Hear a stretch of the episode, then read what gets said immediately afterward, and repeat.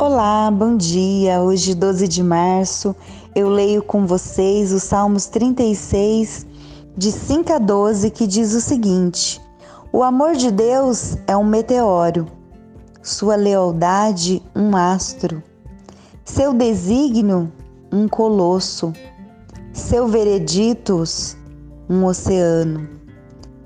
Mas, apesar da sua grandeza, nada se perde. Nenhum homem, nem mesmo um rato, escorrega pelas fendas. Sabemos da excelência do teu amor, ó Deus. Nossa vontade é correr para debaixo das tuas asas.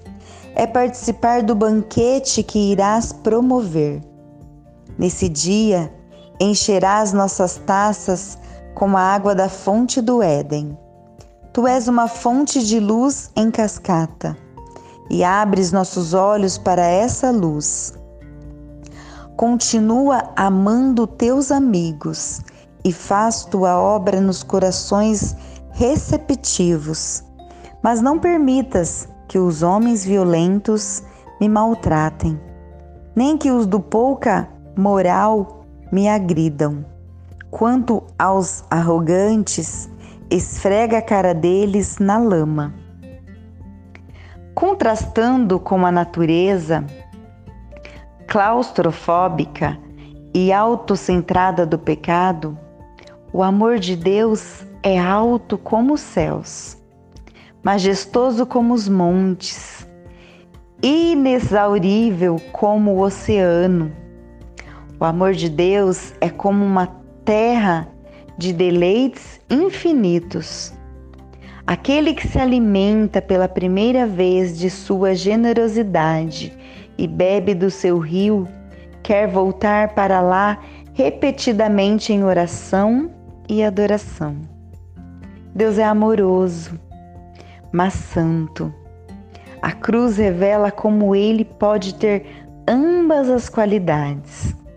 Como a mãe do passarinho abriga os filhotes, deixando que chuva e vento caiam só em cima dela. Assim Jesus levou sobre si nosso castigo. Os versículos 8 e 9 oferecem um vislumbre do Éden restaurado. Luz, alegria, claridade, verdade, tudo nosso por meio intermédio de Jesus. Que nós possamos é, olhar para a cruz. Através da cruz, a partir da cruz, ver o verdadeiro amor de Jesus por cada um de nós.